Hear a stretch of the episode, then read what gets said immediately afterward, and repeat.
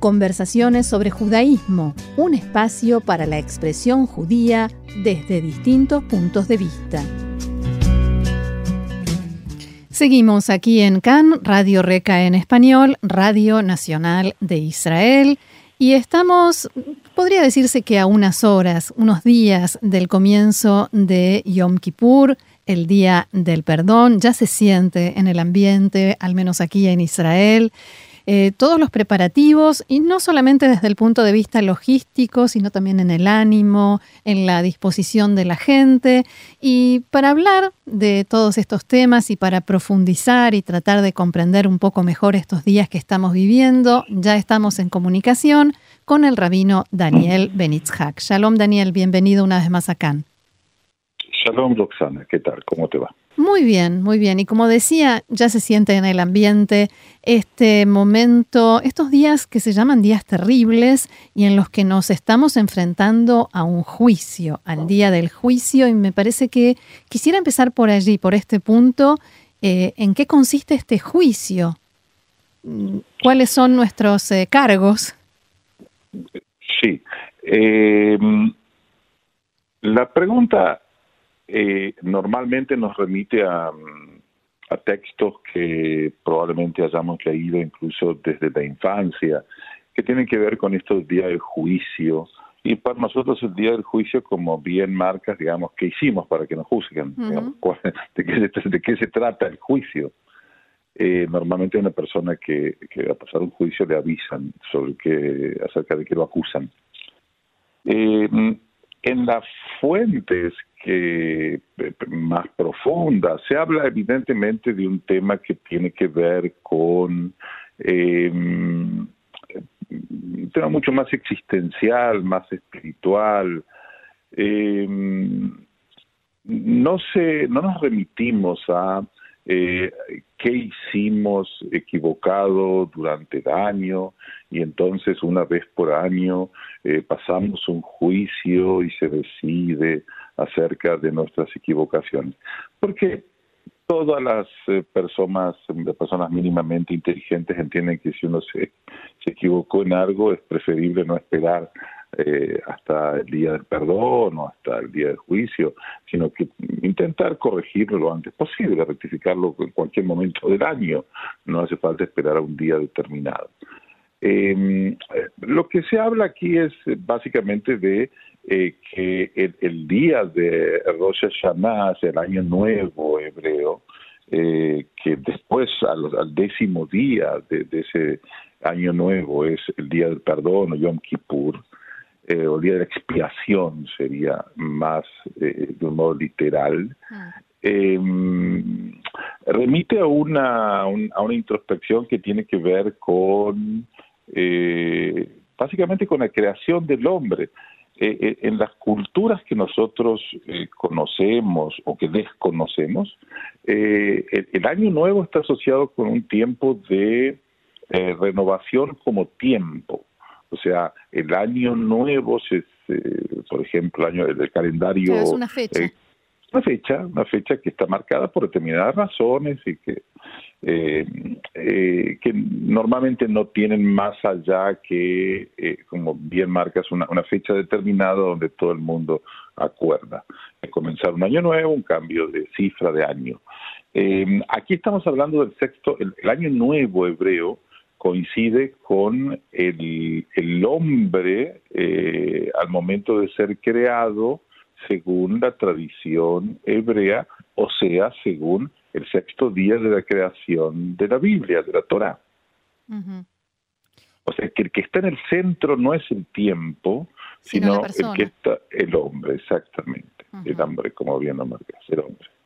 Eh, y cuando, y todos sabemos que, que es, eh, el hombre, cuando hablamos del hombre, eh, creo que es más fácil decir nosotros y no el hombre.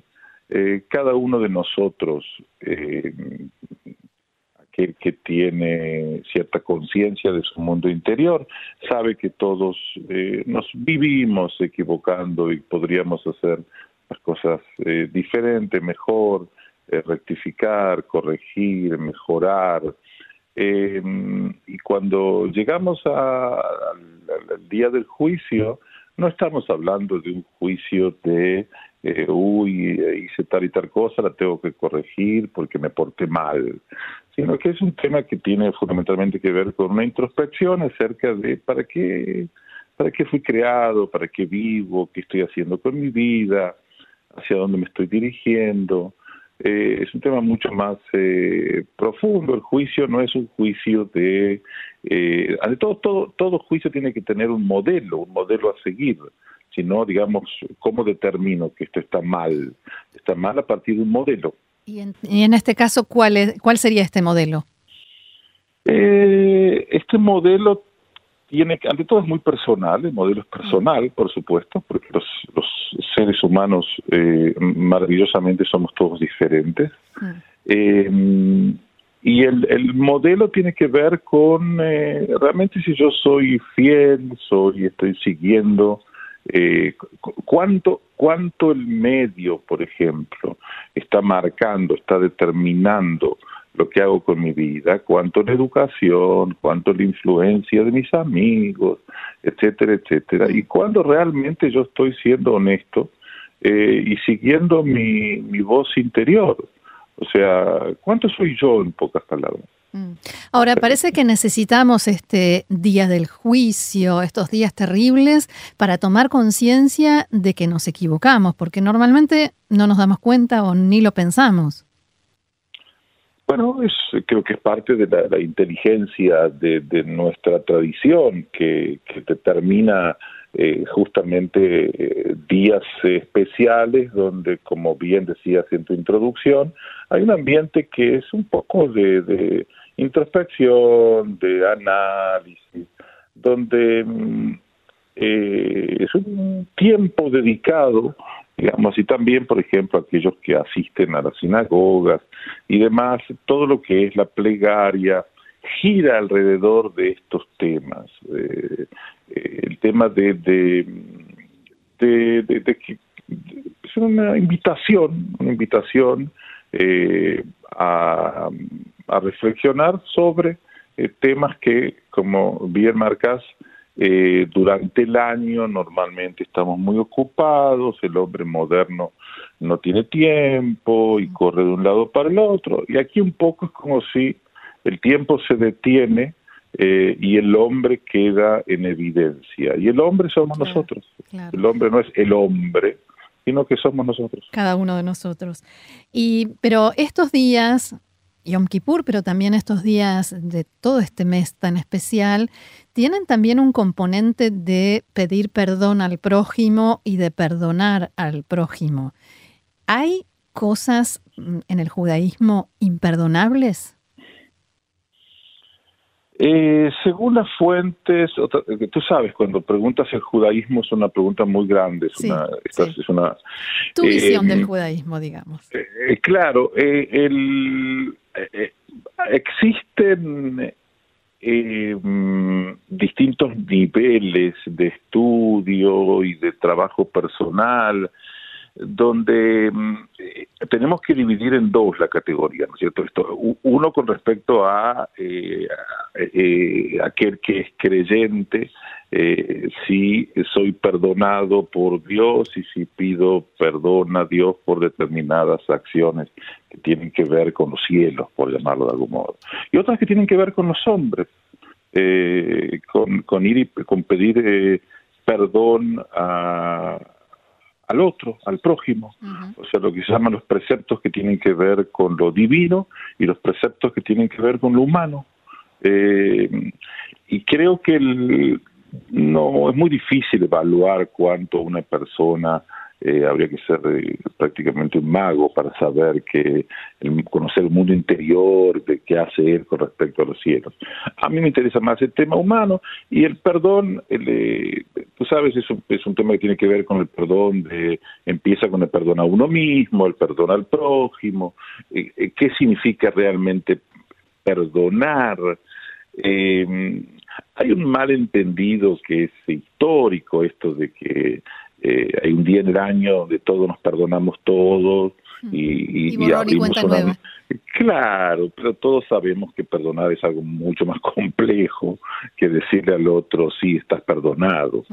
Eh, eh, el alma es mucho más compleja, más... Eh, sí, es, difícil. muchas veces yo recuerdo a un gran maestro que tuve aquí en Israel y, y yo le preguntaba justamente sobre esto que que me estás consultando, digamos, si a esta persona, por ejemplo, hizo algo determinado que no lo puedo perdonar, eh, ¿es un acaso realmente tengo que decirle sí, sí, está perdonado? Si me doy cuenta que no lo estoy perdonando, digamos que perdonando significa no, hay en mí todavía algo que está herido, hay algo en mí que se despierta cuando veo a esta persona y no precisamente positivo, cuando me encuentro, cuando recuerdo determinadas cosas. Entonces, ¿esto qué, qué, tengo que hacer? Decir, digamos, estás perdonado, eso ejerce un tipo de efecto, un efecto místico, no sé qué. Eh, em, Quizás en el otro, pero no, no en mí. pero acá estamos hablando del hombre, te recuerdo, digamos, estamos hablando de que y creo que el otro, si el otro tiene un mínimo de inteligencia, también se da cuenta de que no, de verdad las cosas no, claro, las cosas no se resuelven. Mira, te llamo para pedirte disculpas por lo que hablé mal de ti y el otro dice, ah, bueno, perfecto, ya está, ya pasó, ya pasó.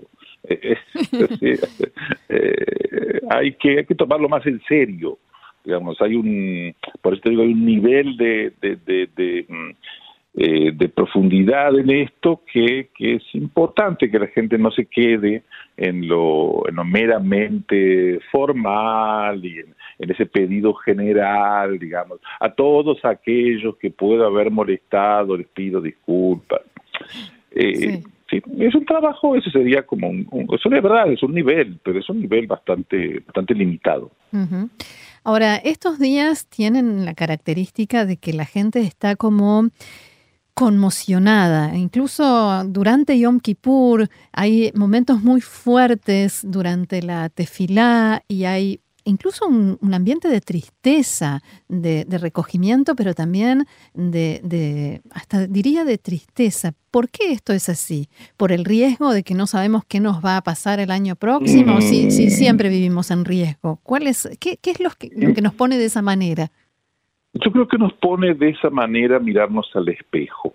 Hmm. Eh, a mí no me parece, a, ver, existe siempre un eh, lo que yo soy y lo que podría haber sido o lo que puedo ser. Cuando me ponen ante esa situación o cuando yo me permito que me pongan ante esa situación o me presto a eso porque entiendo que es un proceso sano eh, para cada uno de nosotros, yo no diría que es triste, pero hay una, probablemente una congoja, una melancolía. Esa es la palabra, congoja, que buscamos. Sí, hay una cierta congoja. Eh, tenés razón, pero me parece que tiene que ver un poco con esto, ¿no? De, prestarse a, por fin, eh, el tema es uno, ¿sí? No, sin echar culpas, sin explicar, sin, vamos, ¿qué pasa conmigo? ¿Qué pasa realmente conmigo? ¿Dónde estoy? Eh, ¿Te acuerdas cuando siempre nos dicen, ¿qué, te gustaría hacer cuando seas grande? Ya somos grandes, digamos, ya somos grandes. Eh, y a veces, eh, hablo de mí, sí, a veces en ese espejo que uno se mira, uno no siempre está no siempre ha cumplido esos planes y no siempre. Y la pregunta es ¿por qué? Y, mm, ¿Y qué pude haber hecho diferente? Y qué puedo hacer diferente también. No es únicamente así el pasado, sino también cómo se puede hacer para rectificar. Entonces a ese juicio le tenemos en realidad miedo. yo creo que el, tema acá, digamos, la, la, caída o la derrota tiene muy mala fama, muy mala prensa, como se dice. Eh, que el hombre se equivoque es lo más normal del mundo. El hombre es imperfecto por, por naturaleza. O sea, los gatos no se equivocan, los gatos son todo el tiempo gatos y los perros son todo el tiempo perros. Nosotros nos equivocamos, eh, los seres humanos nos equivocamos. Creo que la grandeza del hombre no es eh, la sorpresa, no, o sea, no nos debería sorprender un hombre que se cae en todos los sentidos. Creo que nos debería sorprender un hombre que es capaz de volver a ponerse de pie. Mm. Em, seguir caminando y haber aprendido de la lección eh, que le que le, dejó esa caída. Exactamente. O sea, la grandeza humana tiene que ver con esto. Eh, pero duele, sí, duele, duele, y todos nos vivimos cayendo y todos, eh, y el hombre tiene la posibilidad de, ponerse de vuelta de pie y eso es lo extraordinario del ser humano. O sea, decirle al otro te equivocaste, obvio que me equivoqué, ¿qué pensaba que soy que?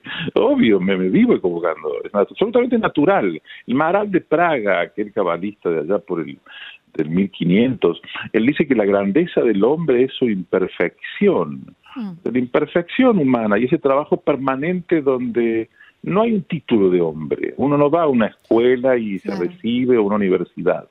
Ese, hasta el último día uno va a estar tratando de mejorar. Un aprendizaje permanente.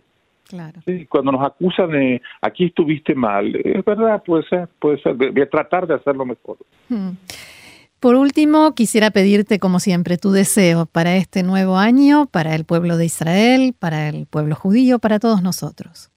Israel pasa un momento difícil eh, a nivel político eh, y todo el mundo lo sabe y se habla en todos lados al respecto. Eh, Israel es un pueblo maravilloso. La, la política no puede tapar, no puede ser el árbol que tape el bosque. Israel es un país maravilloso, un pueblo maravilloso. Eh, y en Israel, a pesar de todo el problema de las elecciones y demás, pasa otra cantidad de, fenómenos fantásticos como la solidaridad y como el, sentido de pueblo que hay en nosotros. Eh, y eso hay que destacarlo. Y también, Roxana, un pueblo que una vez por año eh, se mira al espejo, es un pueblo maravilloso es un pueblo maravilloso y donde únicamente de aquí pueden salir eh, eh, cosas mejores y es lo que deseo a todos, que como eh, la tradición indica, que seamos sellados en el, libro de la vida y como muchas veces digo, la vida, no la vida, la vida significativa, la vida que tenga sentido, la vida que sea buena para la sociedad, para el prójimo y que no tengamos miedo de ver nuestros errores porque todos nos equivocamos. Yo salud para todos los eh, oyentes. Eh, vuelvo a felicitarte por el maravilloso programa que llevas adelante eh, y también para, para, para vos y para toda tu familia. Muchísimas gracias, lo mismo para vos y para tu familia y gracias por esta hermosa conversación de la que siempre, como siempre, aprendemos. Rabino Daniel Benitzhak, Gmar Hatimatova, gracias y shalom. Shalom, gracias Roxana.